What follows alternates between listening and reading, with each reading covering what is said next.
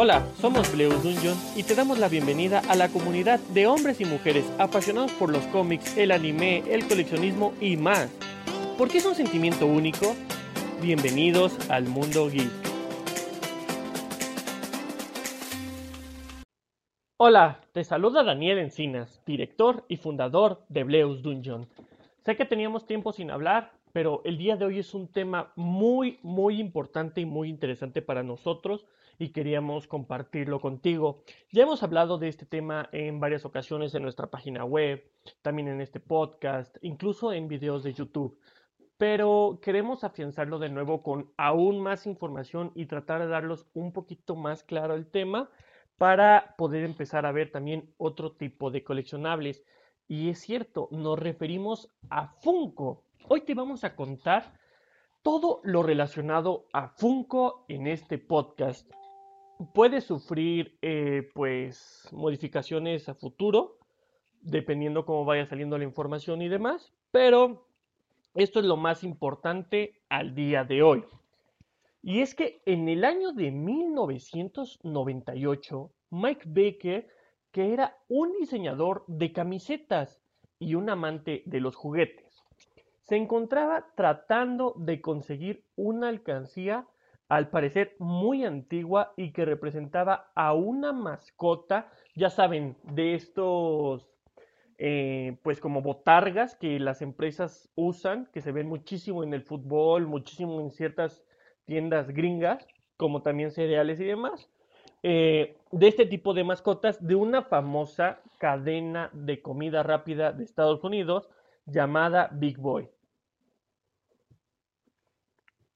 Y es que al darse cuenta de que era muy cara, de lo mucho más cara de lo que él estaba pensando gastar y que era muy difícil complicado, bueno, muy difícil y complicado conseguirla, como es todo esto del mundo de los coleccionables, se le ocurrió la idea de fabricar una réplica de la alcancía en China. Aunque el costo era algo similar, después de ese evento, en una casa de Washington, fundó su propia compañía con el nombre de Funko, que significa Fun de diversión Company.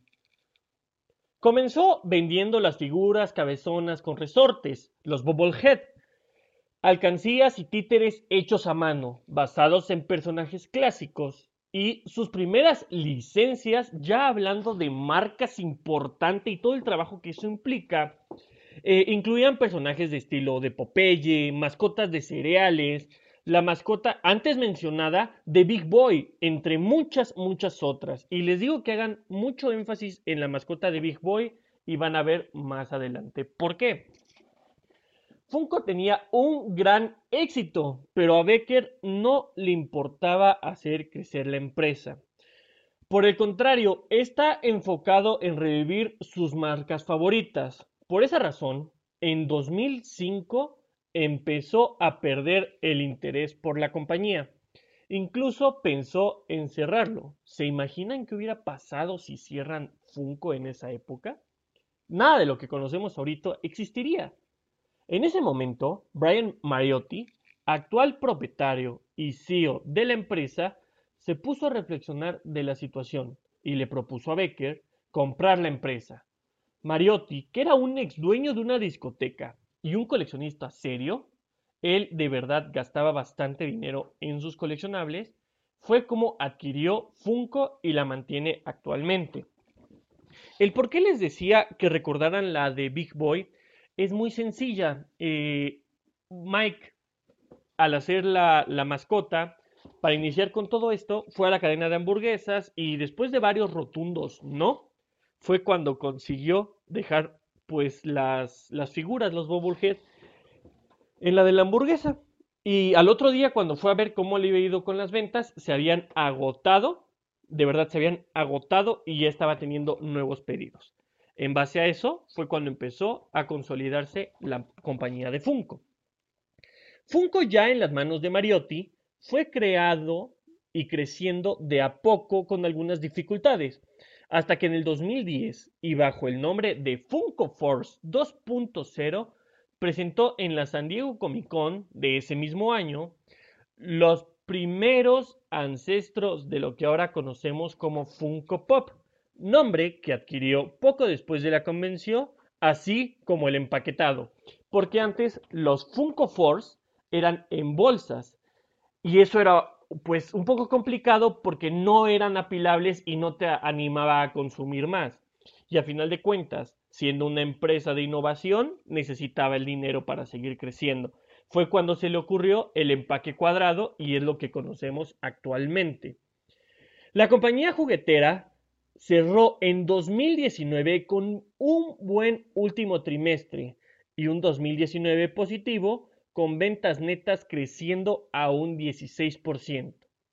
Funko planea ser la compañía de mil millones de dólares en cinco años, mientras que otras empresas de juguete como Hasbro o Jack Pacific hacen grandes apuestas entre 4 y 5 licencias al año, Funko tiene más, más de 200 licencias. Los primeros Pops hicieron su debut en la San Diego Comic Con, como ya los habíamos mencionado. Eh, se llamaron Funko Force 2.0. Como lo ven, aún no tenían el nombre que conocemos ahorita, pero estaban poniéndose ya las vías para que fueran lanzadas con gran fuerza en esta nueva línea de productos de Funko. Los elegidos para esta línea fueron Batman. En ese momento es importante mencionar que es uno de los personajes con más versiones de Pops. Y es que no me dejarán mentir que ustedes pueden googlear Funko Pop de Batman y se encuentran mínimo 40 modelos, es muy poco. Pasando a la Comic Con, el empaque original, como lo, les mencioné anteriormente, pues de domo de plástico y demás, se volvió una caja y es así como empezó a tener auge, pero el verdadero auge lo tuvieron por ahí del 2014 2015. También en, este, en estas cosas de las licencias, Marvel y Star Wars son de los pocos, por no decir únicos productos de Funko, que son Bobblehead, esto para evitar tener problemas de licencia con otras marcas. Al ponerle el Bobblehead, deja de ser figura de acción. Pero ahí no termina la historia. A final de cuentas, Funko como todas las compañías grandes gringas, mostró su mascota de nombre Freddy Funko, con muchas marcas y equipos deportivos que tienen en ellas. Es decir, esta mascota es multiversátil y puede ponerse muchas, muchas ropas para representar a, a los personajes. Como te lo mencionábamos, también se adaptó al formato pop. Existen más de 30 versiones de Freddy en donde siempre podrás ver al personaje en la misma postura, pero con diferentes disfraces, como te lo mencionábamos. Después de esto, contamos con las exclusivas de Funko. Seguro has, visto esas cajitas con stickers diferentes y que gracias a eso valen pues a veces mucho dinero y a veces un poquito más alto que el Funko Pop regular. Y es que si de Funko hablamos, y en especial de la línea de sus pops, es el mundo de las exclusivas y su dinámica. Por eso en el equipo de Bleus Dungeon, pues siempre quisimos ah, enfocarnos en esta parte y explicarles la diferencia. Como base antes de comenzar, quiero decirte que los Chase, los Glitter y algunos otros no forman parte de ser exclusivo.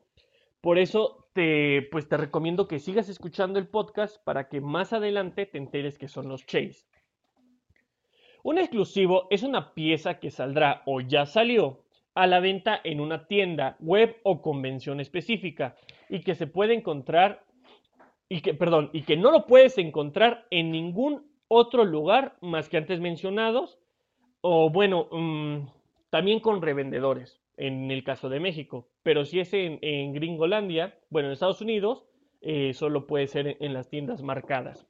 Y la figura Chase es una variante de pieza que se encuentra al azar en las tiendas, ya que esta viene dentro de las piezas regulares, sin importar que sea exclusiva o no. Ah, pues miren, un Funko Pop Chase, se los explico rápido. Eh, antes era mucho más, antes me parece que era uno cada 36, 36 Funcos, por eso eran más complicados de conseguir. pero ahora son uno cada seis Funcos. Es de suerte y no todas las piezas regulares lo tienen. Eh, por otro lado, las exclusivas pueden ser de tiendas como Hot Topic, OnlyAt ah, y muchas otras tiendas más, ¿no? Incluso puede ser de convención de San Diego, de New York Com, de Star Wars, etc. Pero también existe un sticker Special Edition que no en todas las versiones se pone, pero si por ejemplo tienes un Funko de Hot Topic que está en 450, después de un tiempo es posible, no es una regla, pero es posible que lo saquen en Special Edition a un costo más accesible. También dentro de todos estos pops existen los Flocked. Estos Funko, o sea, pueden ser exclusivos de tienda o no y ser Flocked. Flocked significa que son como aterciopelados, como si dieran esa sensación de tener cabellito. Eso significa, eh, puede, puede ser más caro, normalmente son más caros y tienden a subir de precio, pero eh, pues los encuentras como Funko Pop exclusivo o regular, simplemente que dice la etiqueta de Flocked. Y para saber si tu Funko es original o no, lo único que tienes que saber es que el lugar de la procedencia. No te vayas a decir que si el Funko es de China o de Vietnam son piratas, porque pues ahí tienen las fábricas Funko. De hecho, es muy normal o es casi siempre que el Funko venga de ahí.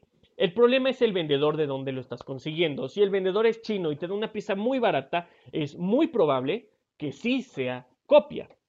Fíjate en la pieza. Ah, al ser de vinil y ser figuras baratas, pueden tener ciertos detalles, pero siempre los colores son muy similares a las fotos que te muestra Funko, eh, imagen igual a la cajita, traen un número de serie que no siempre coincide, pero en los últimos Funkos me parece que son igual. Y por último, busca referencias de a la persona que le vas a comprar. Esto te puede ayudar mucho a saber si el Funko es original o no y también evitará que te estafen. Espero te haya gustado este podcast de Funko. Y síguenos en redes sociales, estamos en Facebook e Instagram como Bleus Dungeon. y subimos contenido, contenido casi a diario y muchos artículos en nuestra página web, bleusdungeon.webnote.mx. Entonces, pues estamos aquí para servirles. Muchas gracias por escucharnos y que tengan una excelente semana.